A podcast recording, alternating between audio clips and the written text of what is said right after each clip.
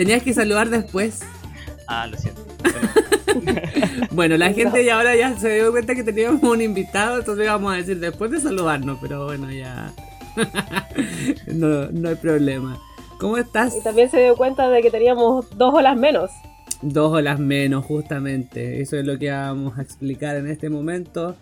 Que estamos. eh, fuimos abandonados. Ya. Sí. La gente está viendo de que este barco no está siendo eh, rentable, este, este programa, y nos están abandonando, así como nos abandonan nuestros auditores. No, mentira. Eh, nos abandona la gente de este podcast y hoy día estamos solamente... Bueno, tenemos un invitado y escucharon su, su voz un poquito, escucharon su hola. Eh, pero vamos a estar Sacha y yo en este capítulo. Así que, ¿cómo ha estado tu semana, Sasha Millán? Puta, yo venía esperando este día de grabar toda la semana porque, no sé si, si escucharon el capítulo pasado, saben que me dio bronquitis en Perú en las vacaciones. Y no solamente me dio bronquitis, sino que también me dio COVID. Después, o durante también Perú, durante la bronquitis. O sea, que fue COVID finalmente. Era bronquitis y COVID, weón. Ah, pero...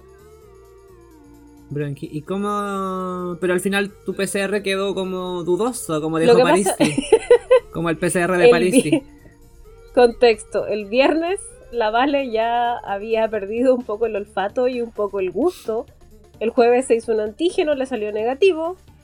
El viernes dijimos, ya, weón, como tanto fuimos a hacernos un PCR. Y cuando me hicieron el PCR a mí, yo sentí que, el- bueno, de hecho lo vi, el hisopo salió así como, como con harta mucosidad. Y yo dije, uy, qué pajita, qué, qué asco. Y la galla me dijo, no, no te preocupes. Y resulta que cuando llega el sábado los resultados, me dicen, eh, su PCR salió indeterminado. Es completamente voluntario si usted quiere hacerse otro o no. Y yo así como, mi pareja tiene COVID, yo indeterminado, eh, ¿qué hago? Me dijo, bueno, si queréis podés hacerte un antígeno para saber si es que a lo mejor, si es que tienes COVID, si es que todavía eres contagiosa o no. La web me salió negativa. Así que yo todavía no sé si tuve COVID, tengo COVID.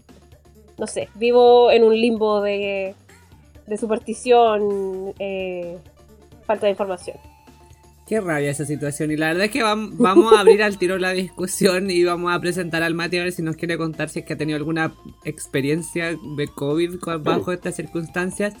Eh, bienvenido, Matías, al capítulo de hoy. Muchas gracias por la invitación. Estoy muy agradecido.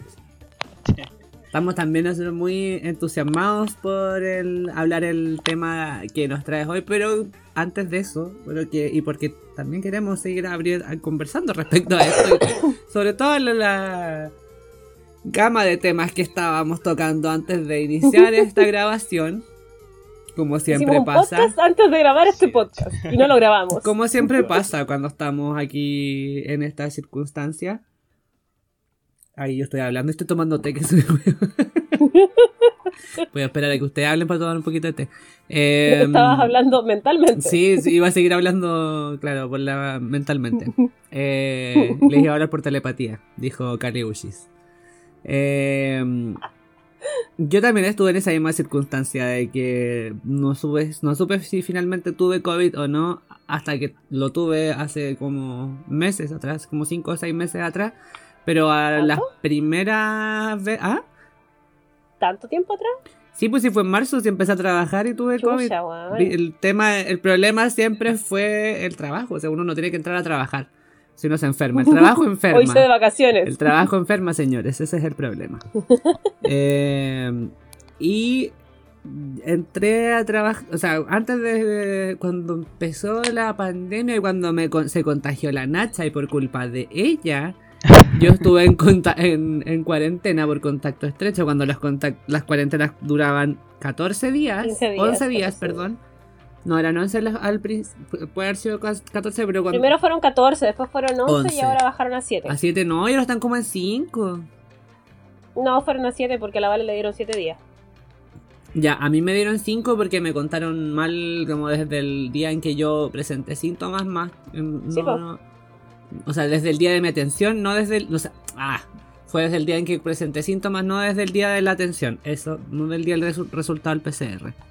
Bueno, el, el- la información oficial del Ministerio de Salud dice que tiene que contarse desde el día que tú presentas síntomas y si eres asintomático es del día del PCR. Ya, entonces a mí, a mí ese fue el tema. Pues yo presenté síntomas y a los dos días después me hacer el PCR, o al día después me hacer el PCR y al día siguiente me dieron el resultado. Entonces me descontaron dos días.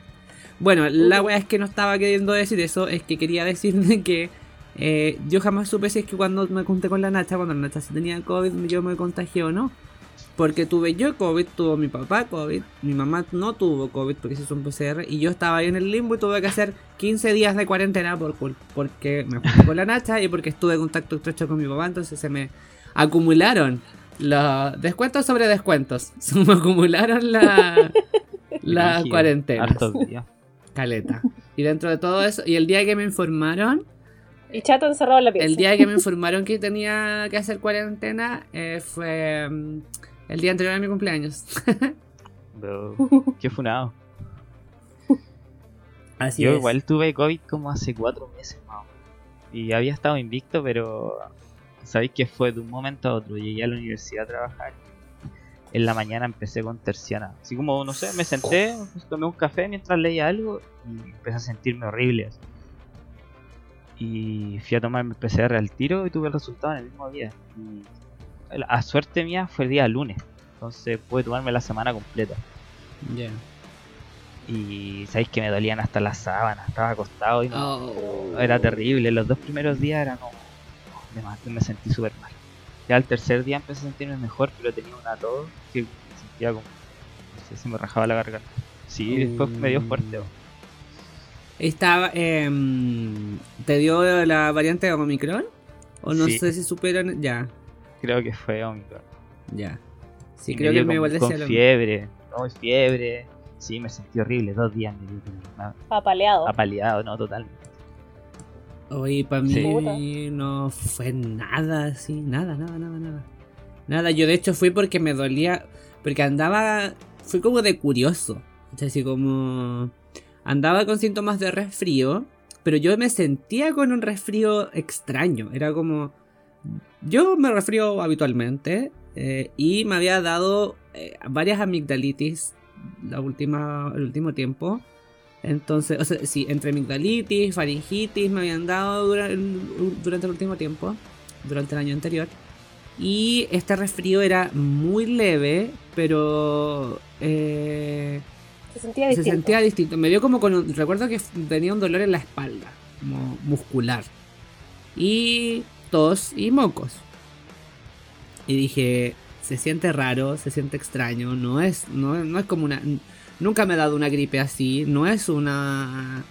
No es una de estos, estos sentimientos, ah, estas sensaciones no las he tenido antes y fui, me hice la- el, el hueveo y claramente salió positivo. Wow. Pero nada Oye, más. Y, y síntomas de COVID prolongado? ¿Tuvieron? No lo sé, como cuáles pueden ser. Mira, al principio tuve, en el, el- los tres primeros días del COVID tenía una tos muy seca y, después- y el típico dolor de garganta cuando tenía esa tos seca. Ya. De verdad tenéis como si tuviera una herida en, la, en el tracto. Y después eso mutó con los días como una tos de perro. Así como esa tos que Ya. uno Ahogada, sí. como que te sale desde todo, como que se amplifican los pulmones. Una cuestión como súper exagerada esa tos. Y la tuve caleta como dos semanas. Ya estaba sano, pero tenía esa tos y se me cayó el pelo. No. Sí, cuando yo me estaba bañando y de repente veo así en la mano tenía mucho pelo. Así, Así que ahí su, ja- su champú de ortiga y, weá, y ahora ya estoy mejor con eso. No. Oye, Sí, no. y Te dio estuve averi- cuático. Estuve averiguando y claro, pues, eh, eh, pasa porque como el, el, el COVID es una inflamación, tenéis como una tenéis mucha citoquinina en el cuerpo, entonces como lo- los folículos del pelo se inflaman y el pelo tiene tres fases, una de crecimiento, una como que se estanca y otra no me acuerdo cuál es la otra, pero son tres fases, una Cuando se está que se- cambiando. claro, cuando se cae y después la fase prolongada que te crece. Entonces la inflamación hace que tú pases a la fase de, de cambio de pelo, y por eso se te cae. Uh, No le da a todo el mundo, pero pero te, te da. Sobre todo si tenías harta inflamación, te da. Si te va a caer el pelo. No. Bueno, yo no tuve ni un síntoma. Solo, solo la bronquitis, porque, o sea, y es obvio que era bronquitis porque tenía esa tos de, de flema, ¿cachai? Sí. Inmediatamente desperté Eh. con tos con flema, ¿cachai? Entonces era lógico que no era COVID. Y estuve como tres días así, cuatro días así, como con tos. Igual se me alargó el tema de la tos. Ahora ya recién como que ya no tengo esa tos estúpida. Porque estando en Perú y compartiendo espacios públicos no podía toser a mi con, con A libertad. tus anchas. a mis anchas, exacto. Eh, y espacios cerrados además, entonces obviamente es como puta, se van a dar vuelta a mirarme raro y, y es bronquitis nomás. Y bueno, nunca voy a saber si tuve COVID realmente o no, yo supongo que sí, porque dado que la Vale tenía también todos los síntomas y mi suegra igual. En volada yo nomás e- esquivé el resto de los síntomas. O a lo No, mejor ningún dolor, puede, ninguna wea. puede que no te haya dado tampoco. Mi- yo siempre, me- mi mamá, bueno, se hizo los PCR cuando correspondía y estuvo en contacto conmigo, estuvo en contacto con mi papá, o sea, compartía espacio cuando estuvo con, eh, contagiado y nunca se, no se ha in- infectado hasta el momento con síntomas evidentes, ¿cachai? Entonces, y con sus PCRs negativos cuando se los ha hecho posterior a estas situaciones de posible contacto, o sea, posible infección, entonces, eh, puede que no, puede que no, yo... Sí, yo por eso igual de curiosidad quisiera hacerme como en menos de un mes el de el de las inmunoglobulinas, que se supone que igual ahí te aparece si es que tuviste COVID, dependiendo de las proporciones de cuál hay, pero igual el, el examen tampoco es muy barato. No. Tampoco es que extremadamente caro, pero está como menos de 20 lucas. Pero es como por saber, así como por saber si tuve, por la curiosidad, no, no, no- Por poder decir, sí, lo tuve. Ah, pero tú ya habías tenido antes o no. ¿no? Ah, por poder decir si eres parte del grupo efectivamente o no. Sí, y en cuyo caso me encantaría refregarle en la nariz de todo el resto de la gente que, excepto la que estuvo mal, obviamente, de que no tuve absolutamente ningún síntoma. Bueno, se pueden asociar los de la bronquitis, pero bueno, quién sabe. Sí, pero esa weá es otra weá. Me- Eh, Me gustaría citar así la, la chapita de yo fui COVID asintomática. La veré. Al grupo selecto. Claro, Sí, bendecida. de la Sobre todo porque como dos semanas antes de ir a Perú me había hecho los exámenes de sangre y, y tampoco soy la persona más fitness ni que se cuide tanto. Estos últimos dos años he tenido como una política de tratar de alimentarme mejor. Bueno, todos mis exámenes, bueno, Buena, todos, buena. todos, todos dentro de los, así como hasta la vitamina D, la B12, todo lo bueno, bueno. Y dije, bueno, Oye, uno cada cuida, cuánto debería hacerse esos exámenes. La revisión técnica, como todos los años. En serio, concha. Sí. Sí. Un chequeo general. po. Yo creo que la última vez que me lo hice debe haber tenido como 5 años. Ah, no, mentira, como. no, como hace. Como hace 5 años, yo creo que me debo haber hecho. Como cuando te hospitalizaron probablemente. Sí, ahí y eso fue. Ya, eso fue el saber algún perfil bioquímico. 2018. Eso fue el 2018, creo. 5 Yo años. me hice hasta el electrocardiograma, weón. Esa agua sí que no me la he hecho, no. No me la he hecho hace rato. Ah, Entretenida. Pero bueno. Ya, pues, eh, eso no es lo que nos convoca el día de hoy. Eh, qué bueno saber de sus historias de, de COVID. Qué bueno saber que eh, ya están mejor, que han superado esas etapas. Espero que no haya más caída de pelo excesiva favor. No, asociada por favor. a sus vidas, más de lo normal, más de lo que corresponda. Eh, pero el Mati tiene un COVID. tema, aparte de, aparte de ser COVID positivo. Eh, tiene un tema, nos trae, nuevo. nos trae un tema a conversar el día de hoy. Así que primero puedes comentarnos eh, quién eres, qué es lo que haces, por qué estás aquí, qué es lo que... ¿Cómo nos conocemos? Claro, Sí. De otra vida, por supuesto. eh, yo seré compañero de ustedes. Creo que soy una generación anterior, ¿verdad? Sí, Sí. Del 2012. sí. Sí. Sí, bueno, soy Matías González, soy biólogo. Eh, somos colegas, y esa al final Somos la palabra. colegas, Somos sí. colegas. Como bien dijo Víctor Hernández cuando, cuando te dice hola colega. Sí, colega. Sí. Un Eh, honor. Sí. Y era compañero de ustedes. Y bueno, me titulé igual que ustedes de biólogo. Después hice un magíster en ciencia biológica, en bioquímica y bioinformática. Y en realidad eso es lo que trabajo ahora. Ya. Eso como en lo, en lo profesional.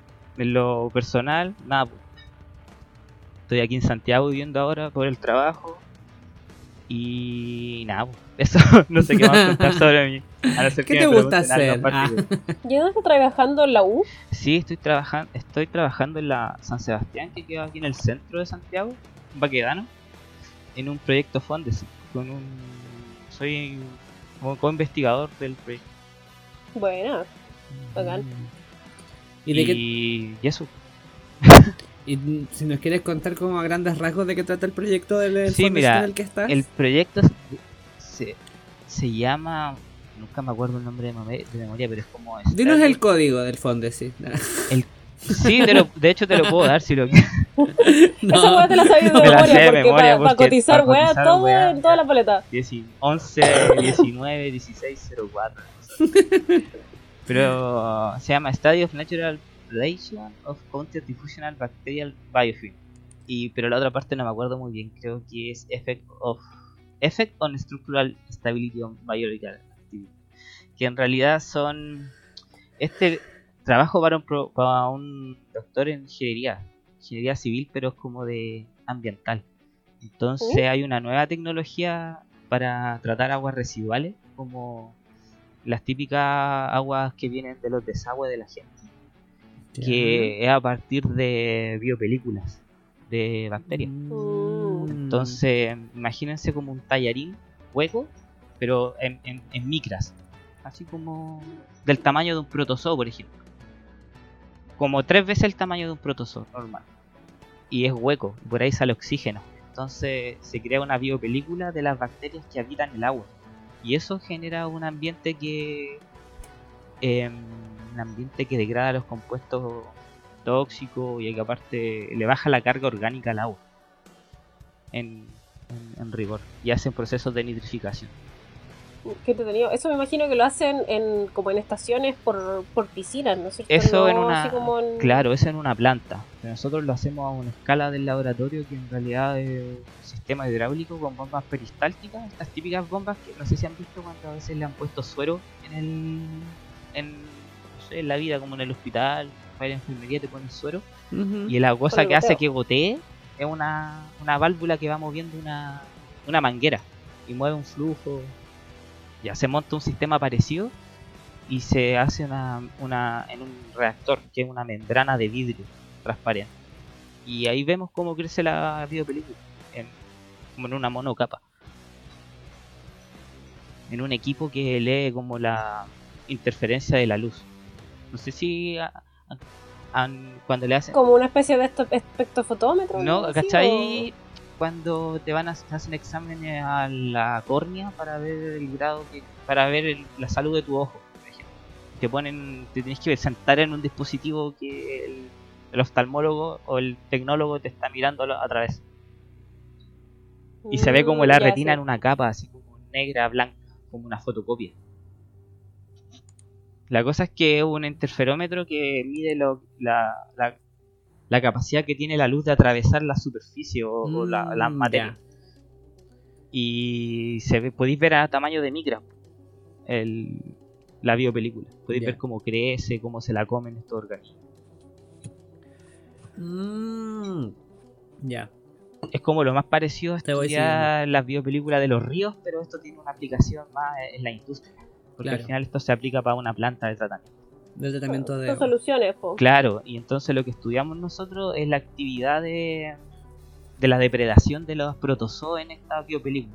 Por ejemplo, hay que, por- en esa técnica nosotros no podemos identificar qué protozoo hay, a, no ser que secuenciemos, por ejemplo, y mediante secuenciación podamos asignarle un taxón al- a la especie que está la secuencia en la muestra.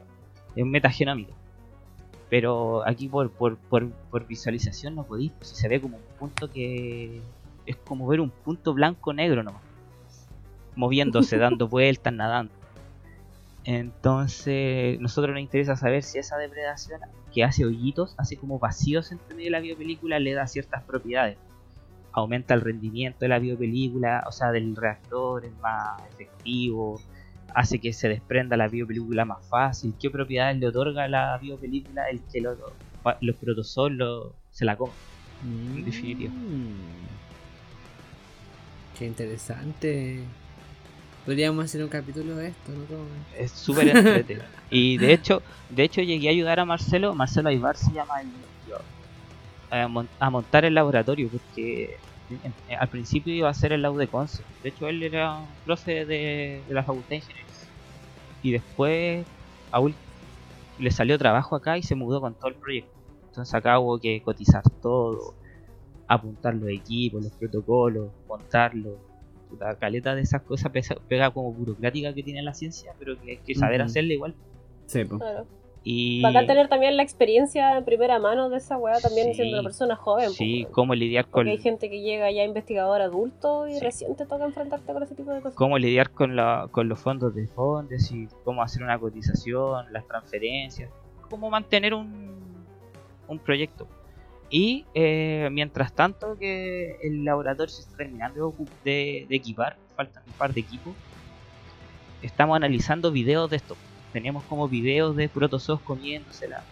Porque esto parece como que eh, eh, al final esta, es- este oxígeno que sale de la membrana es igual que una sucesión primaria ecológica.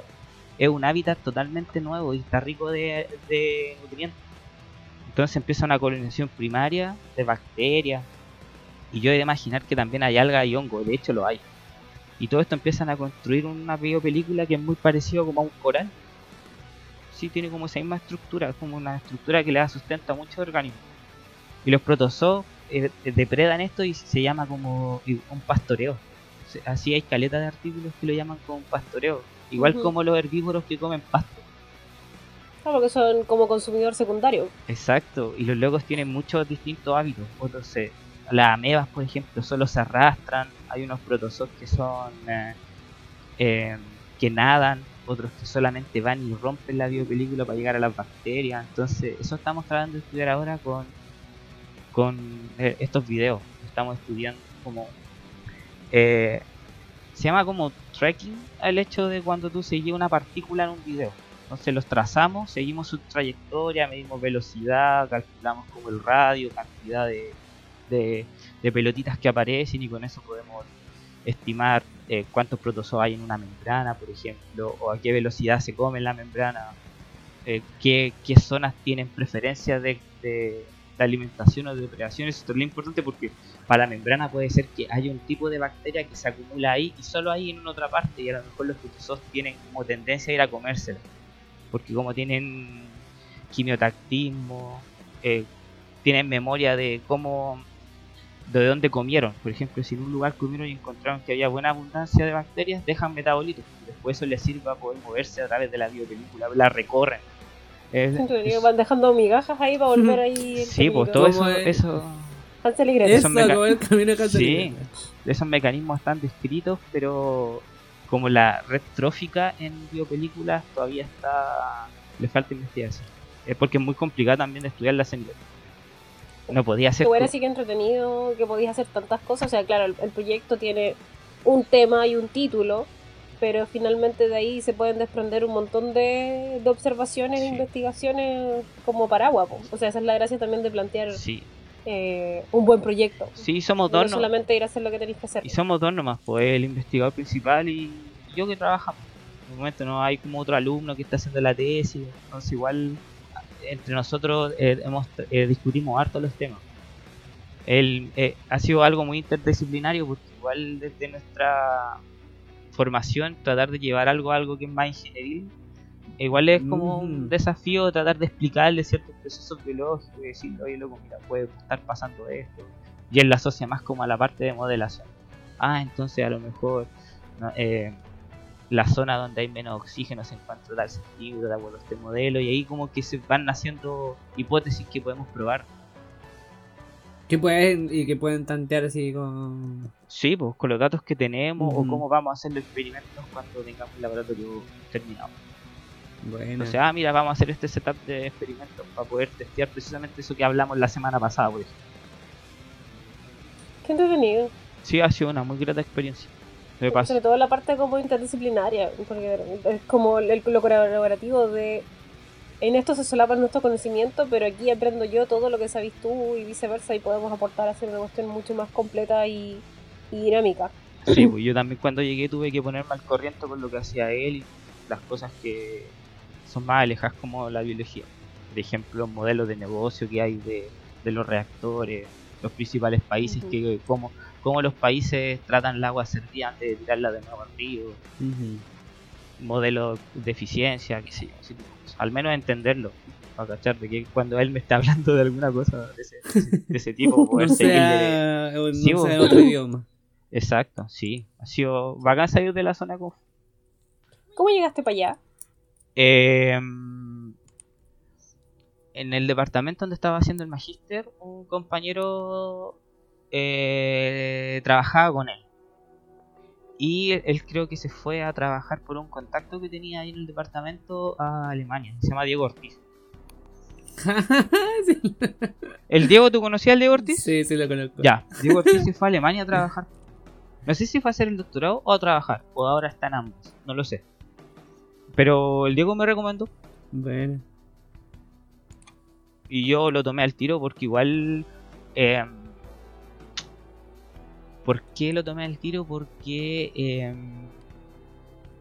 la oferta laboral como para el ámbito de ciencia, esos proyectos de fondos, ese tipo de cosas, es súper escasa y es buena. Sí, Y está copada, entonces esa weá no la podéis pensar dos veces. No, como ya bacán, dale. De hecho, sí. Y, Sí. que, y que bacán de haber tenido la posibilidad de que haya- alguien te haya recomendado o incluso que te haya pasado el dato simplemente así como Sí, súper. hoy está Sí. ocurriendo esto porque esos no siempre son ofertas que están así públicas Eh, son muy escasas como decís Sí. tú y es bien Y siempre estáis compitiendo con otros que también quieren estar ahí en eso sí. Claro, y siempre se da vuelta entre los mismos, ¿cachai? O sea, que igual entiendo que a veces hayan investigadores que trabajen con las mismas personas siempre por experiencia, eh, pero o porque ya llevan tiempo trabajando juntos y con resultados empíricos de trabajo fructífero, pero eso también le mm, acota las posibilidades a la, a la gente nueva, a las nuevas. Sí. Ah. No, y sobre todo también poder estar ahí como investigador asociado, no como técnico, no Sí. como... Sino que hay- tu nombre como que tiene más peso ahí en la investigación. po. Sí. Sí, así que, bueno, eso. Y de momento estamos, de hecho, eso que le estaba comentando, de, de seguir estas partículas, que nosotros se supone que son protozoos, nosotros creemos eso igual. Pero es que obvio, si... Es obvio. si ustedes lo vieran, si les pudiera compartir esas cuestiones, como loco, esos son... Son organismos que se están comiendo esa vaina. Y después, claro, te va a ir la bibliografía y igual hay, está descrito. Así que... Y eso, estamos escribiendo el artículo de esto. Estamos sacando unos resultados más y bueno, pero esperemos que de aquí a fin de Bueno, agosto haya algo. Al tiro nomás. Sí, Todo sí. Ya, Sí. pero yo les quiero sacar al tiro de este, de este tema porque no era de eso lo que veníamos a hablar.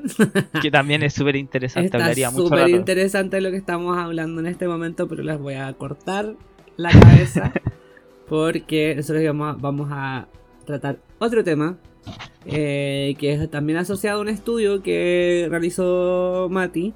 Eh, no sé si esto fue eh, eh, producto de tu tesis de alguno de, de los grados que realizaste. Del magíster. Tu del tesis de magíster. Sí. No, me re- no me recordaba si era algo del pregrado o del postgrado. Eh, pero claro, este estudio fue, como dice el Mati, realizado con su, en su tesis de magíster y la idea es que podamos tratar o conversar un poquito de este tema porque lo leímos el, el trabajo nos es una mm, tiene información bastante importante sobre algo que, que ya hemos hablado previamente eh, que ya se ha comentado ampliamente en distintas eh, en distintas circunstancias, no solamente nosotros hablándole acá, sino que es una temática contingente eh, que podemos llevar incluso a, a la esfera de discusiones que se puedan estar dando o que se dieron durante el proceso de la eh, confección de la propuesta de nueva convención en nuestra mm, en nuestro país, para nuestro país, por la cual vamos a votar a prueba el día 4 de septiembre. Eh, Claro que y, yes. Exactamente. y que tiene que ver con el impacto que tienen las distintas industrias en la población desde todos los, los niveles en los que podamos analizarlo. Razones por las cuales hoy en día, como, como decíamos, se han, se han estado planteando distintas directrices para em, tomar una postura en torno a qué es lo que vamos a hacer con, eh, con respecto a este daño o a este efecto, si es que no le queremos poner una, una caracterización, una connotación positiva o negativa, con este efecto que está teniendo la actividad industrial sobre los distintos ecosistemas y también sobre la, eh, la salud humana. Eh, el, el marco del, del estudio, si nos puedes contar, Mati, bueno, el título de tu, de tu trabajo Em, y del trabajo tuyo y, colaboradores, obviamente no vamos a estar eh, restando la participación de todos y todas las científicas que hayan participado en la elaboración de este estudio. Sin embargo, tenemos aquí al autor principal para que estemos eh, eh, conversando. sí. y qué importante que, nos, que podamos, podamos estar ahí en, en, el nombre de un estudio. Sobre todo siendo el autor principal.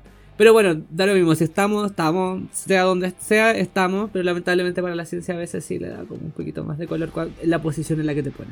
Aunque en la realidad el trabajo se hizo igual. Sí. Eh, Mira, si al final el que va a leer el artículo igual va a terminar leyendo todo el autor de abajo. exacto, sí.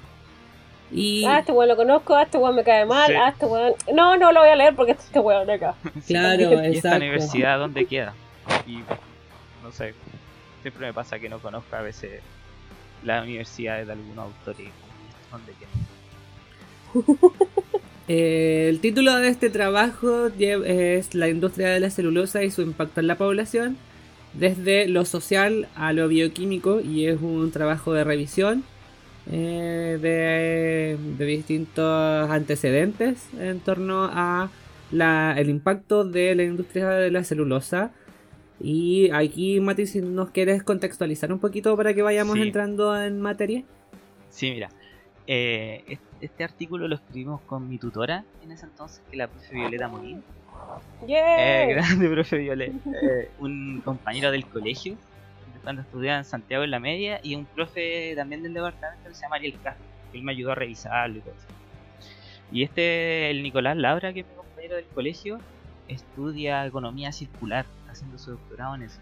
Entonces, claramente el contexto aquí es la, el efecto de la, de la industria, en este caso muy específico de la celulosa, en la región del Biobío. ¿Y por qué era importante acoplarlo con alguien que fuera de economía circular? Porque esa es la, tendencia del futuro para poder tratar de mitigar el impacto que ha hecho el hombre generalmente en los recursos no renovables y en general el impacto en el hábitat de las personas y de los animales. Eh, perdón, ¿ibas a continuar? Eh, no sé si quieres que puedo tratar de hablar un poco de la introducción o no Dale nomás. hacer una pregunta y yo como no. respondo, no sé. Mándale nomás, te vamos a interrumpir. nosotros vamos a, vamos a levantar la manito ahí, profe. o te vamos a interrumpir, te vamos a decir, a ver, a ver, a ver, párate, párate en batuco, dijo la otra. Ya, bueno, bueno, acá. Eh, bueno, lo que me motivó a hacer este artículo es que la mayoría de los trabajos que yo había leído para poder escribir mi introducción en la tesis em, no tenían tanto asidero como en lo que realmente estaba ocurriendo en la región del Biobío con la contaminación. Si bien es cierto, se trataban de acercar a que habían compuestos inorgánicos que, o orgánicos que estaban podían tener un efecto en la población, no había muchos artículos que te dijeran, oye, esto puede ser producto de esta industria o qué efecto podrían tener en cómo se, se compone como el tejido social de aquí de la región, del Biobío. Entonces, nadie quiere ponerle el cascabel al gato ahí. Claro, entonces dije, ya mierda, voy a agarrar todo lo que hay y voy a ver lo que falta. Y hice, este, este artículo es la introducción de la tesis. Me imaginaba yo porque es como un contexto súper duro y está ahí con números, con, porcentajes importantes y pa, partimos pegando fuerte. Todo el capítulo 1 de mi tesis es este artículo. Y en general la parte introductoria lo que trato de decir es que la industria del biobío por mucho tiempo y desde periodos de la colonización ha sido un lugar en el cual se ha hecho uso de la madera como fuente ya sea para poner granja, para construir casas, después con más la industrialización y la generación de trabajo y empleo, diseñadamente hacer uso económico de la madera. Entonces este problema del uso del bosque en general o de la madera en Chile viene desde la colonización española. Ya desde ahí hay autores que describen que el impacto que ha tenido el uso de la madera en Chile. Después es muy importante también saber que la industria forestal en la región es una industria muy potente. No sé si hay una industria que se le, se le compare en cuanto a la producción interna, de producción del Producto Interno Bruto de la región. Aporta caletas, tiene genera casi 8000 eh, empleos solamente, casi 8000 empleos solamente en lo que confiere a producir celulosa y como 120.000 empleos en todo lo que involucra la industria de la madera. Entonces, caleta, mantiene a muchas familias, eh, genera muchas lucas, entonces una actividad productiva muy muy fuerte en la región. Y a nivel país también, igual influye caleta en el Producto Interno Global del país y nosotros exportamos caleta de celulosa. Debemos ser como el cuarto o quinto exportador mundial de celulosa. Y entre paréntesis, algo que no, no alcancé a escribir fue que ahí es donde está en Arauco, la celulosa Arauco ahora se está expandiendo en el en el proyecto MAPA. No sé si ustedes han escuchado hablar de eso. Sí. Eh, el, el, proyecto MAPA son mil millones de dólares de inversión solamente para construir una planta más grande. Claro, va a traer más tecnología y cosas así, pero el propósito, en palabras de celulosa Arauco, es ser el principal exportador de celulosa del mundo.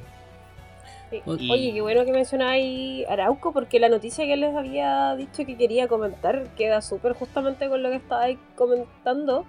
Es, más económica que, que ambiental o práctica, pero igual lo encontré brígido porque hoy día comentaban, hoy día 2 de agosto, estamos grabando, que ahora va a partir eh, la empresa de Arauco, celulosa, va a empezar a pagar...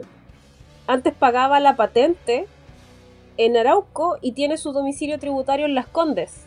Entonces gran parte de la plata se la llevaba la municipalidad de Las Condes por la patente. Y solo una pequeña parte se la llevaba la municipalidad de Arauco, que además es una de las top 10 comunas más pobres de, de Chile. Bueno, este año van a pasar de pagar 190 millones de pesos a la municipalidad de Arauco a 644 millones. Escaleta de plata. Escaleta de plata. Lo cual obviamente eh, uno esperaría también que mejore también la calidad de vida, las, actividades, todo lo que hace, todo lo que gestiona la municipalidad de, de Arauco. Pero claro, pues tiene esta como cara escondida de la luna de que aparentemente todo este cambio, porque el cambio de domicilio tributario es lo que finalmente tiene esto como consecuencia, es por el tema de que con la reforma tributaria que se va a hacer, eh, y para el tema de la gestión patrimonial y los super ricos y bla, bla, bla, hay mucha gente de esto, porque esta weá de, de Arauco es del grupo Angelini. El grupo Angelini y grupo Mate son los principales que controlan los principales porcentajes de las empresas forestales acá en Chile están cambiando los domicilios y están haciendo también eh, traspasos en vez de herencias a los hijos, etcétera. Entonces igual ahí, claro, pues como una forma de, dar vuelta. Pero igual es brígido porque resulta que vi una tabla dentro de la publicación de esta noticia en donde las 10 empresas más grandes forestales de Chile tienen su domicilio en Comuna de Santiago o en Comuna de Las Condes. Entonces la gran parte de los impuestos de que además está generando los impactos en otras regiones y en otras comunas, esa plata ni siquiera se está yendo para pa, la economía local, para un impacto local, pues, se lo está llevando mm. municipalidades que no tienen, con razón las condes también, pues, bueno, si cuánta pues. plata les llega. Sí, pero y lo mismo. Y no debería ser. Y el daño ambiental, bueno, que lo vamos a hablar más en detalle ahora, que es porque es el marco del estudio, pero el daño ambiental donde están las instalaciones propiamente tal se está llevando a la población que vive en el territorio donde está la instalación y que no es la municipal, o sea, no es las comunas de la- la- una de las comunas del rechazo, eso quería decir. De más. Continúa, sí, dale nomás si querés. Ya. Eh, bueno, después que, que se publicó este artículo, eh, me contactó una persona, así como muy a anécdota, que se llama Álvaro González. Y él es un doctor que trabaja ahí en Bioforest, en Arauco, en la eh, para Arauco. Que ah, Bioforest trabaja para Arauco, es como una, una especie de, industria tecnológica que trabaja como en el ala de, Arauco, con proyectos de mejoración. de- me imagino que tiene un área de mejoramiento genético. Quizás, no sé, estoy, estoy bifariando, o sea, em, elucubrando. Pero sí, este loco trabajaba en el área de sustentabilidad y ellos estaban tratando de cerrar el ciclo de- del agua de la, de la, de la celulosa. ¿Cachai? Que todo el agua que, tuve- que ellos tomaran del río eh, quedara en la misma planta. Que todo para refrigerar, para lo que sea, y volviera a entrar al sistema. Y que habían tenido éxito, pero como la empresa era la que finalmente estaba poniendo la traba de no hacer. Y, pero él es como que sentía que esto estaba de una perspectiva muy del negativismo y decía, pero claro, pues, cultura frente al problema tiene, que visualizarse. Y estuvimos como argumentando un poco ese tema. Y él me explicaba que al final esta cuestión de la celulosa, aunque suene así como mente de tiburón de megalodón, la regulaba el mercado. Ujú. Porque la mayoría de las exportaciones nosotros, nosotros, Chile, mediante las empresas de celulosa la hacen a China. Y el Mm. loco me decía, China ahora está pidiendo mucha demanda de celulosa para hacer confort porque los chinos cambiaron de hábito de limpieza. Cuando van a Pa'l potito. cuando van a cagar se limpian con confort, ya no se mojan. Ya no se lavan la raja. Ya no, solo se limpian con papel higiénico. Wow. Entonces imagínate cómo deben estar estos buenos produciendo celulosa para mandarle a los chinos para que hagan. Caleta. Entonces claramente a ellos les conviene expandir su wea de, de Arauco a- al proyecto mapa. Esos son como los asideros del, de, de los argumentos del mercado de por qué estos buenos no pueden bajar su producción o pueden parar. Porque tienen una alta demanda de celulosa. Tienen que- Entre paréntesis, mi viejo trabajó en parte de la proyección de, de, del hacer este circuito cerrado de agua en la parte de ingeniería, así como de hacer planos de algunas weas como muy específicas. Que entretenido verlo, sí que está ahí como. Puta, ¿hacemos la wea o no hacemos la wea? po? Porque igual tiene un costo, o sea, de transformación Sí, de es empresa. lo que- po, weón. Como podías asumir ese costo o, o, o, Sí, pues Álvaro o justamente como decís tú de diente de tiburón, o sea, de mente de tiburón, de vale la pena invertir en esta weá, sobre todo porque estos son países que en realidad no les importa si la weá, creo yo que China no es de los que les importa si esta weá tiene el sello verde, que creo que es el FCC, parece que, no me acuerdo cómo se llama, este como el equivalente forestal de del atún con el delfín, pues weón. Como de huella. Claro. Como de no, huella si les da lo mismo, le interesa el papel nomás, pues nomás. Sí. Sí. Aparte que es celulosa, si la celulosa no es una es un, no es un insumo que, que tenga ese, ese tipo de, de, de elementos o sellos como no sé, pues por ejemplo una papaya, una papaya con ese sello en, en un mercado europeo puede valer mucho más. Y es celulosa y yo veré para qué la quiero ocupar. No tiene esa recomendación. Algún que, le que la compra no le interesa su origen. O, o, que- o que o weón cómo se están compensando el daño ambiental, de O le da lo ese mismo. forestal, nada. Y da lo mismo si es papel para Sí. limpiarse el hoyo, francamente. Nada. Un solo uso. Claro, Y más encima por nefasto, un solo uso. claro. Así que ese fue el dato que, que yo pude adquirir gracias a este loco. Que en realidad China se está limpiando el poto con papel en vez con agua y eso hace que la producción de no pueda parar. Y de hecho se, se proyecte a mayores O toneladas. sea, vamos, bueno, ya. Chao, que nativo. Hola.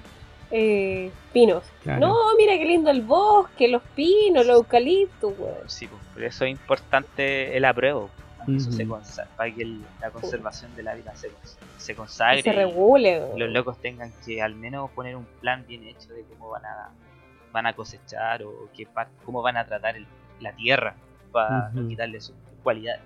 Eh, eso, Sí. eso con esa parte y y nada, esta cuestión de la celulosa no es un problema solamente de Chile, sino que de Sudamérica. Brasil tiene un problema brígido con la con la contaminación producto de la deforestación. y de la contaminación producto de la celulosa también. Ujú. Y Uruguay. Uruguay es otro país sudamericano el cual tiene una fuerte industria de la celulosa. Y esta cuestión de la celulosa igual ha provocado otros problemas igual súper célebres. No sé si se acuerdan el tema de los cines de cuello negro en Valdivia. Sí, Sí. icónico. Ya, pues esa cuestión. Icónico, ¿cachai? Y ahí yo encontré una autora que se llama Erstrom Fuente. Y ella habla sobre estos temas. que creo que es finlandesa la loca, no estoy seguro. No estoy seguro bien de, de en qué universidad trabaja o de dónde ella es nacional. Pero ella se ha dedicado a hacer como estos estudios antropológicos del impacto de la industria de la celulosa, pero a nivel social en las estructuras comunitarias, cómo afecta a las comunidades mapuche, cómo el impacto de, de las noticias o de la contaminación en la percepción de la gente con la industria. Ella, se- ella estudia eso. Y es súper interesante, porque igual que se lleve a, a ciencia, se tomen datos, que la loca vaya y entreviste gente y haga un protocolo de esto, más que quede en una entrevista, me parece súper valorable. Y bueno, eso. Después traté de hacer Ella, una espérate, ella es finlandesa, lo acabo de buscar. finlandesa, ¿viste? Sí.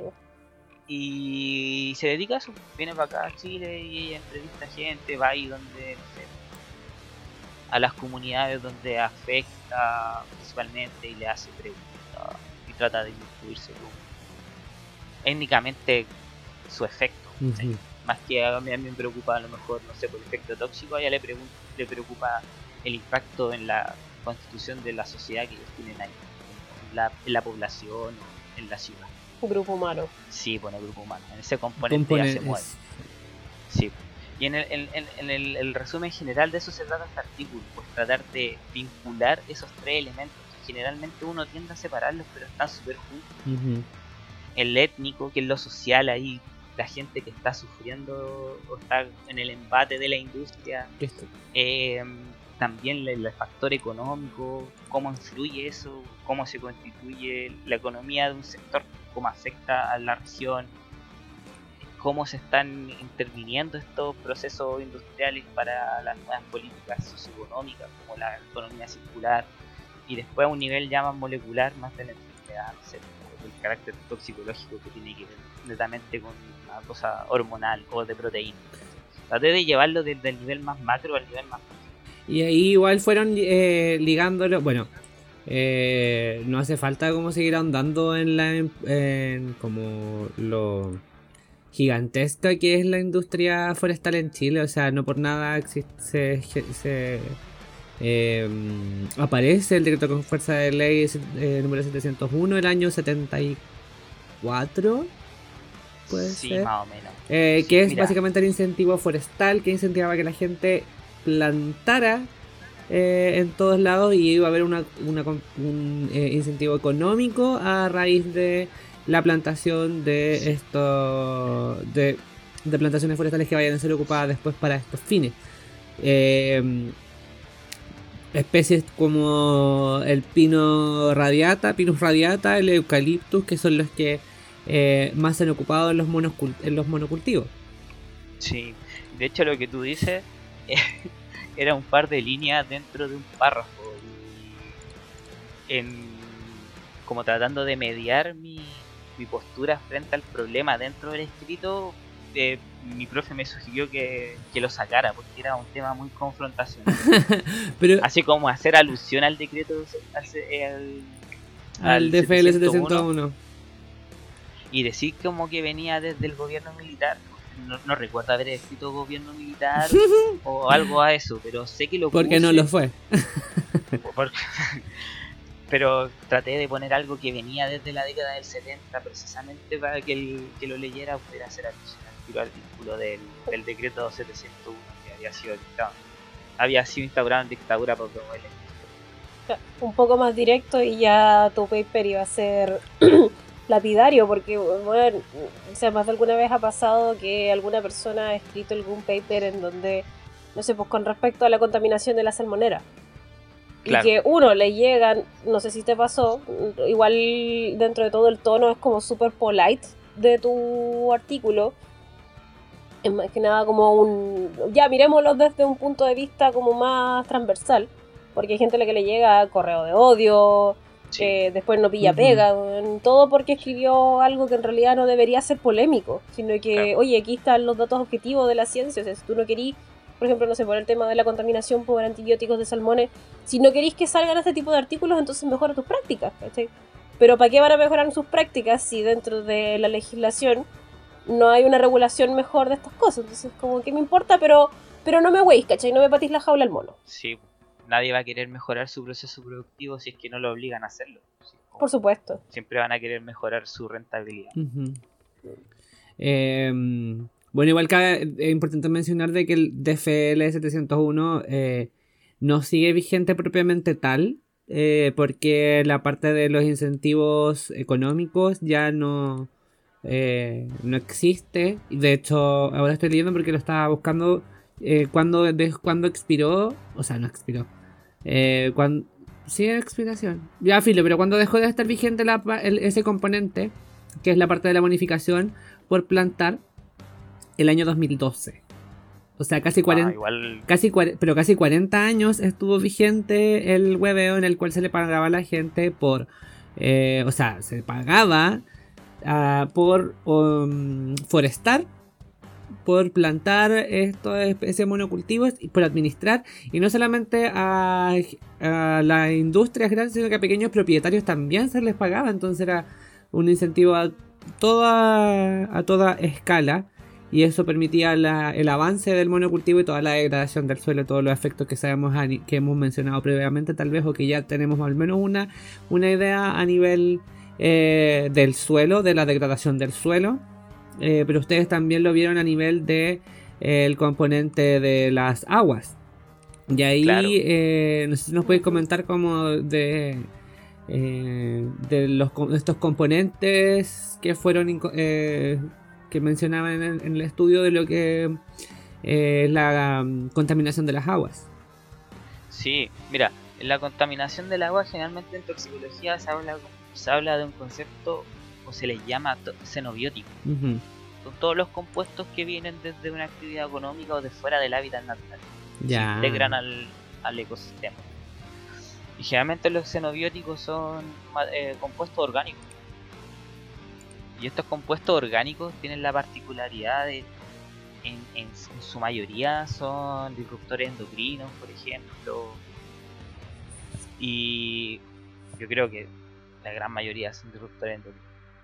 Pero pueden ser, por ejemplo, la lignina, los fenoles, la dioxina, la benzoflavona, los policíclicos aromáticos en general. Y yo en mi investigación del magíster me enfoqué en un compuesto que se llama reteno, que es un anillo de tres carbonos que va, es un fenantreno, es una, son tres anillos, son tres bencenos unidos y tienen un isopropil y dos metil en uno de los extremos. Te creo. Entonces Sí. es muy Te creemos. Mira, sé que usaste palabras que conozco, pero no me lo.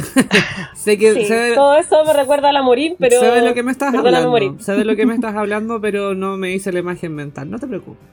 el compuesto es su- es súper polar, entonces se, se va con el agua, se mete en la grasa y se produce principalmente por la quema incompleta de la, de la lignina, por ejemplo en incendios forestales.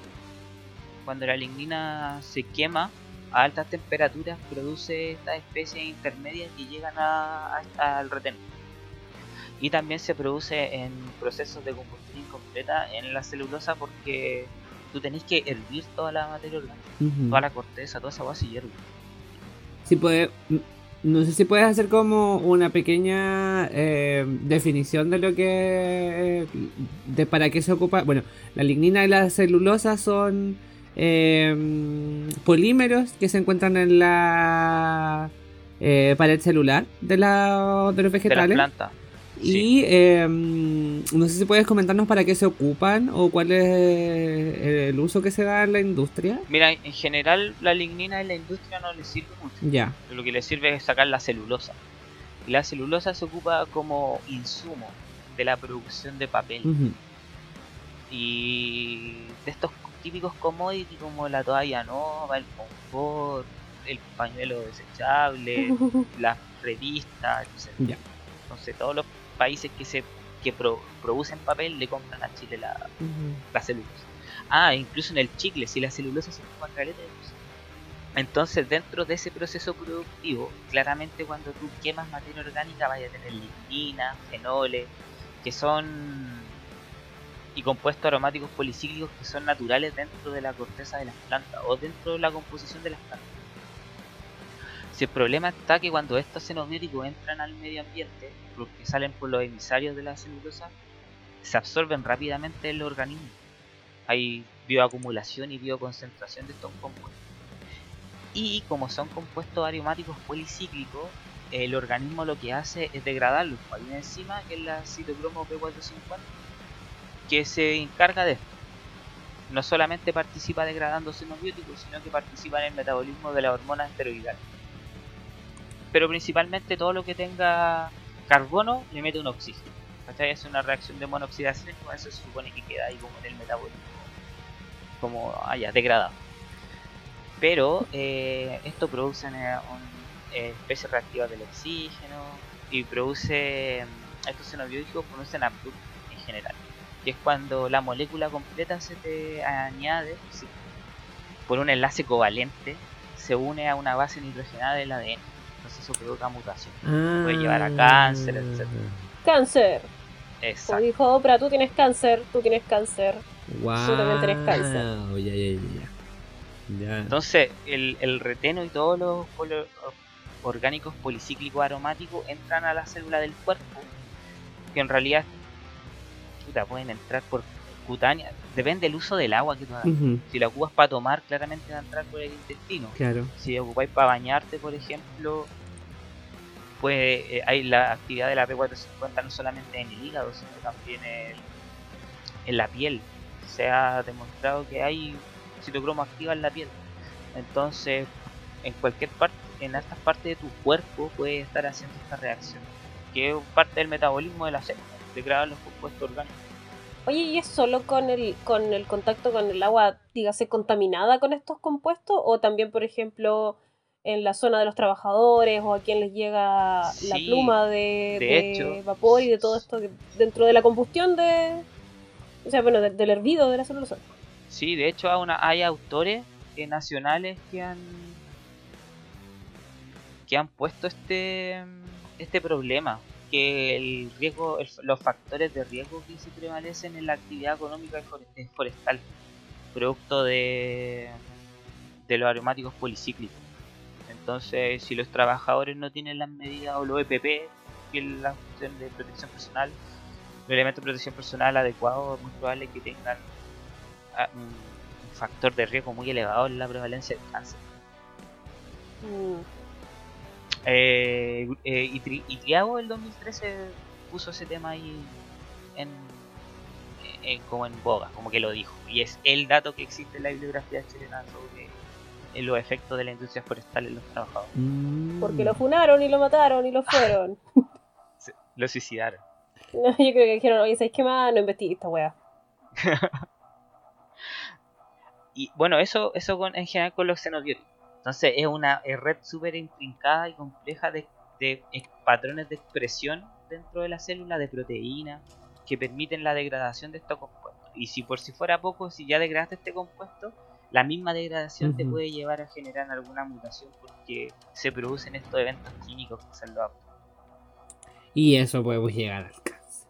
Y más encima, lo peor de todo es que son elementos que no están regulados, según lo que leí más abajo también en el artículo. Sí. Entonces, si no está regulado, ¿a quién chucha le importa? po? Y menos es- controláis también el proceso de que, porque no, no sé si está como pseudo combustiones adrede o por abaratar costo o de repente pasa, ¿cachai? Pero tampoco vais colocándole tanto ojo, sí en los materiales de la pluma, de la forestal y demás, pero no tanto ojo a otros tipos de reacciones porque si no está regulado no me preocupo nomás.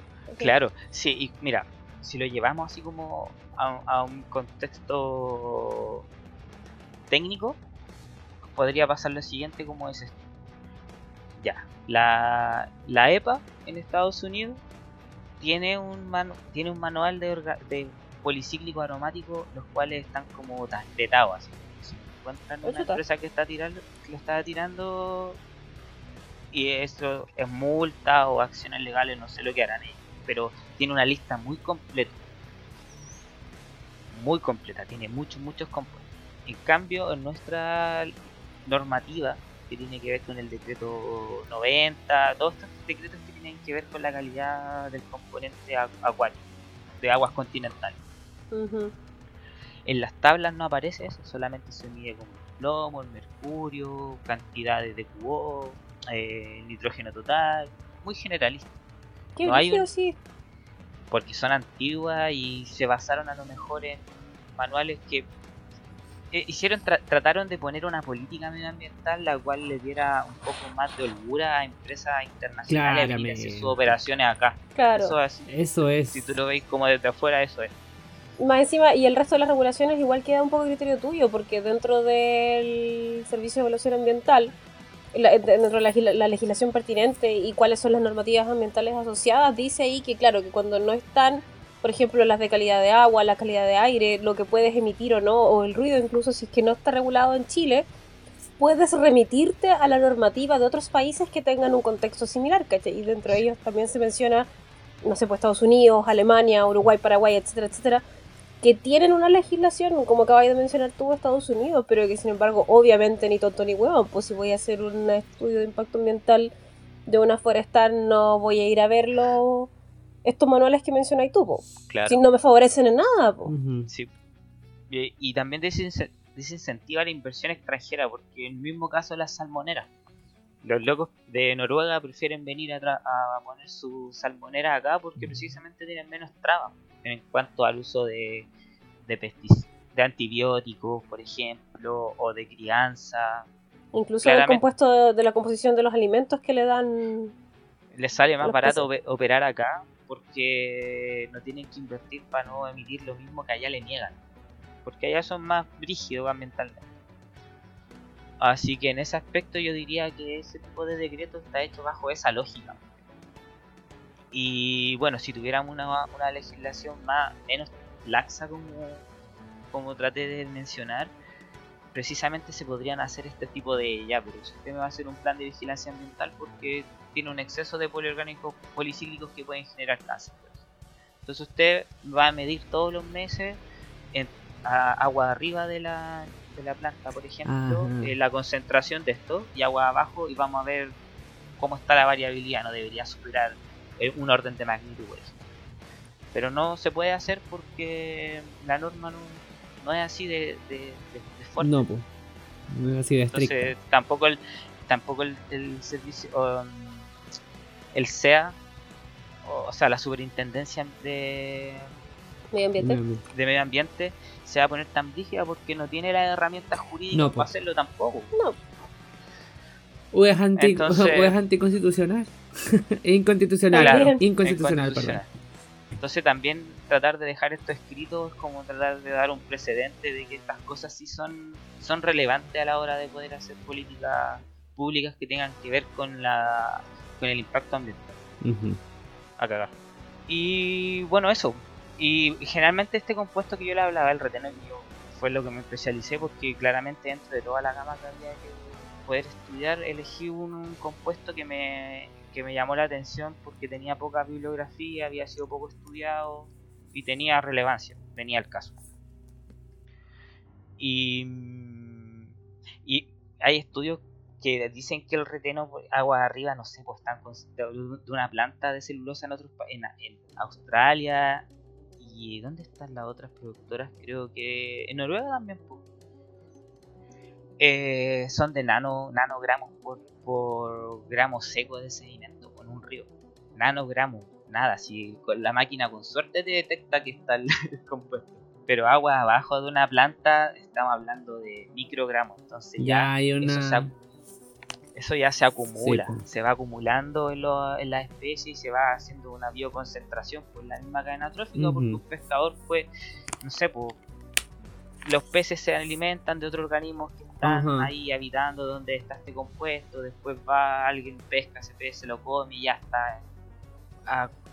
Ya no, no son mil microgramos por centímetro, son caletas, entonces ahí puede haber un efecto dentro de la población que tampoco hay un estudio correlacionado con, con los datos que tiene el, el, el, eh, Ministerio de Salud. ¿Cuál es la incidencia del cáncer aquí en la zona de Santa Fe, por ejemplo? ¿Cuál es la prevalencia de uno? ¿Cuál es la del otro? ¿Tiene alguna correlación con algún compuesto tóxico orgánico que tenga la población en su cuerpo? Hacerle una muestra de sangre, por ejemplo. No está sin interés todavía. O probablemente no haya tampoco una... Eh, o sea, no está ese interés, no está la voluntad de hacerlo. Y no hay ganas de invertir tampoco en hacer un estudio así. Y no hay ganas de generar, de generar ruido, generar conflicto en torno a una actividad productiva tan importante que genera ganancias para eh, sectores importantes dentro del país. Sin mencionar la importancia, no es, no es restarle la importancia económica que también tiene la industria, si tú lo decías al principio, o sea, una de las industrias que más aporta al PIB eh, y tiene un, o sea, no, es la que más, pero es una de las una de, de las industrias que aporta bastante dentro de, a la economía del país, pero ¿a, qué costo?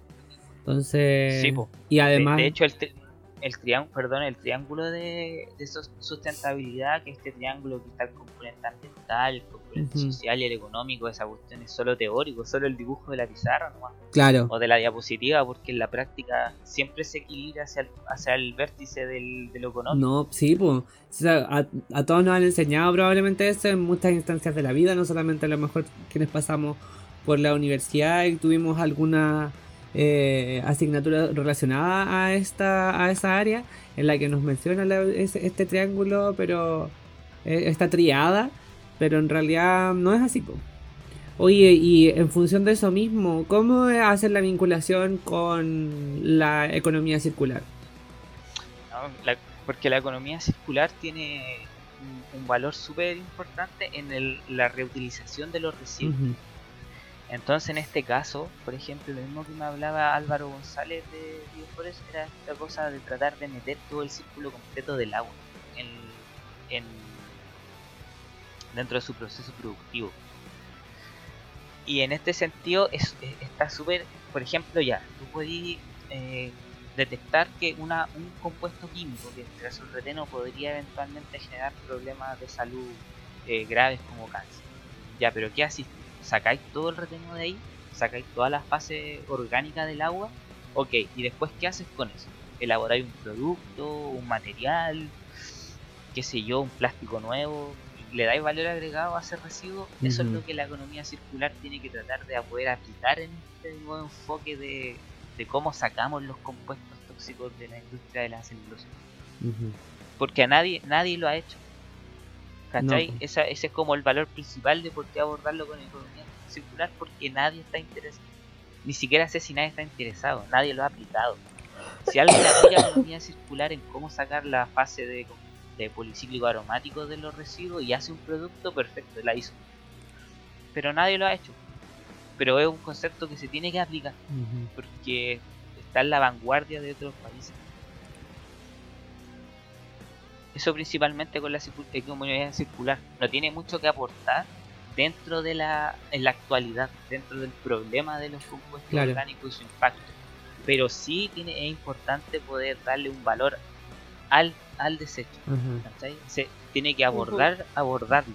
Tiene que hacerlo, darle una valorización a los orgánicos policíclicos. Exacto. Porque si no van a seguir estando tirándolo al medio ambiente se van a estar acumulando en el río, en el sedimento, después crecen los ríos, el río lo arrastra no sé cuántos kilómetros a tratar de hacer una pluma con estos compuestos, pero es un tema y que la industria tiene que hacerse cargo mediante estrategias como la economía circular. Exacto.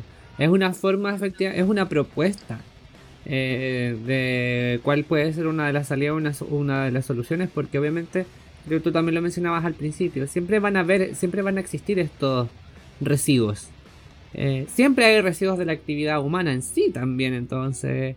Eh, el cómo hacemos, qué hacemos con el, con el residuo, el darle una, una segunda vida útil, por así decirlo. Eh, que en este caso, cuando, estamos hablando de casos industriales, son toneladas probablemente de residuos que se generan y que a dónde van a parar, ¿cachai?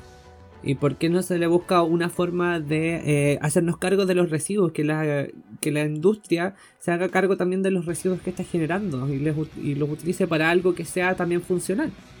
Sí. Y hay también una especie de paradoja en esto, porque generalmente uno tendería a pensar de que la economía circular solo, solo, solo sí sirve cuando tu residuo o tu basura es en alta proporción, para que sea un producto que tenga rentabilidad. Oye, tenéis caleta de este residuo, podéis generar mucho más de otro producto. Pero en este caso, los compuestos policíclicos aromáticos son, están en traza. Sí son crónicos y afectan, tienen efecto en animales y gente, pero pero cuando tú sacáis eso, ¿qué, qué, qué alcanzáis hacer? ¿Qué podés hacer con eso? Esos son desafíos que la, la, gente o los investigadores que trabajan en economía circular tienen que tener presente al momento de abordar esto. Sí, de hecho eso también fue algo que lo leí en el en tu, en tu estudio. De hecho creo que está planteado incluso en el resumen del, del estudio e, esa esa como no sé lo, creo que igual lo planteé como, como, un, como conflictuando en torno a, a la existencia de que mm, de, de estos compuestos en cantidades pequeñas. Sí, aquí el, el, Nicolás fue el que el, el esta, este, este, este párrafo, hmm. que la persona que le hablaba anteriormente, y claro, pues, principalmente tiene esa forma de, de abordarlo en el sentido de cuál es la limitación de aplicar la economía circular en esto sabiendo que es súper necesario hacerlo. Claro. Entonces, para la persona que lo haga, tiene que saber que se va a encontrar con este tipo de dificultades. Sí. Oye, eh, nos estamos quedando sin tiempo. Y siempre pasa. Siempre pasa lo mismo, siempre pasa lo mismo con nuestro en este podcast, siempre pasa con la vida. en la vida nos queda, nos, vamos quedando sin tiempo. Si me da cinco minutos puedo terminar cerrar la idea. Tómate, te doy 5 segundos. Ah, no, no. Eh, Lo tomo. Dale, dale. que, de hecho, estaba diciendo esto porque quiero que no quede, ser, no quede abierto eh, el tema, sino que si queréis dar como algunas eh, palabras. Ah, que empezáramos a cerrar. Al, al cierre, porque si no en la radio nos van a cortar, básicamente. nos van a cortar la cola. Así que si quieres como hacer un cierre de, lo que hemos estado hablando. El, el cierre precisamente iba a decir lo que no aparece aquí.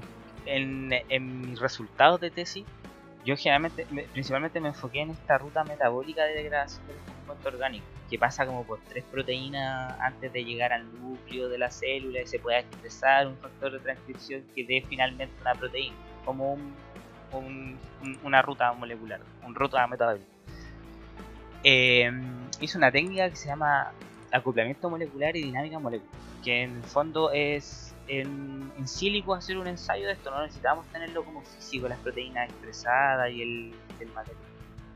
Y claramente el reteno con estas esta proteínas tienen afinidad, pues, o sea, estas se pueden unir en, una reacción química. Entonces, la realidad es muy probable que estas reacciones ocurran. Lo que quiero decir es que el reteno sí participa, o sea, la citocromo sí participa en la degradación del reteno. Por tanto, puede ser una molécula que, que promueva especies que reaccionen con el ADN, por ejemplo, y promuevan el cáncer. Eso, eso quedó ahí. Ahora, lo que faltó mejorar claramente son el tiempo de, resolución de esta simulación. Que por capacidad computacional la hice, la hice más corta, pero si tuviera un computador más rígido, claramente podría dejarlo más tiempo y podría tener eh, valores más cercanos a la realidad de lo que podría estar ocurriendo en una simulación. Oye, eh, sí, no, me da mucha lata. Bueno, en realidad no me da lata porque tenemos que cortar este capítulo sí o pero podríamos seguir hablando infinitamente. Pero lamentablemente eh, no tenemos tanto tiempo, pero creo que alcanzamos a hacer un barrido súper importante de lo que trata esta eh, la investigación realizada por el Mati y eh, y, por, y, conversar sobre esta temática que, nos, que a nosotros nos llama bastante la, la, atención, o sea, más que llamarnos la atención, nos preocupa eh, bastante. Claro. Una de, de, de, las razones que. Por la, también una de las razones por las cuales estudiamos ciencias en su momento. Eh, y, eh, y que está total y absolutamente vigente hoy, hoy día en, en nuestra eh, propuesta constitución, de constitución política de la República. Así que mmm, nada, pues agradecerte Mati por haber eh, habernos acompañado. Eh, ojalá nos podamos encontrar en algún momento y poder conversar sobre este inicio de, de este capítulo que tuvimos con respecto al, la- al trabajo actual que estás realizando eh, y Sí, conversar un poquito más sobre sobre sobre esa disciplina y sus distintas aplicaciones que, puede- que pueden tener eh, como para que nos vaya abriendo un poco el, Educando. educando en torno a la temática porque yo no te soy ningún experto. Ah. Eh, entonces, ojalá poder contar con tu buena disposición y voluntad en alguna otra instancia para tratar otra temática. Pero por supuesto, muchas gracias a ustedes por escuchar. Me sentí muy cómodo tratando de explicarle estas cosas que hago. Bueno, porque también son atingentes. Buena, bacán. Eh, nada, pues entonces vamos a tener que cerrar al tiro nomás, si no en la radio nos van a retar. Eh, Ya nos están ya tratando. nos ya. están retando porque nos extendimos. Y lo peor de todo es que siempre hay algo que borrar en los capítulos y esta vez no tenemos nada que borrar. Si yo voy a ponerle, yo voy a montar, editar este capítulo así, borrar nada. Mi ola del inicio. Mis toses, probablemente. Los- porque yo me silencié a veces tosiendo, pero Sí. en el audio está. La tos de la Sacha que todavía está ahí presente. Pero, Nunca explicaron por qué no estaban ausentes las. No, No nos importa, se fueron, nos dejar, dejaron, sí, chao. Lo vamos a dejar a criterio. El próximo capítulo vamos a descifrar ese, esa encrucijada. Eh, vayan a votar a prueba el, el 4 de septiembre. Quienes estén escuchando, síganos en nuestras redes sociales. Eh, arroba esto vale en Instagram y arroba CCP Radio también en Instagram. Para que sigan la cuenta de la radio donde se transmiten nuestros episodios los días lunes a las 8 de la tarde. Y en Spotify nos escuchan desde el día martes a la hora de. no recuerdo. Eh, De los martes en adelante. de los martes en adelante nos van a encontrar en Spotify y lo pueden eh, usar a destajo. Nos pueden escuchar todas las veces que quieran. Así que muchas gracias, muchas gracias Mati, Gracias muchas gracias. Sacha. Un abrazo para todos. Gracias y nos vemos. Chau chau. Chao, chao.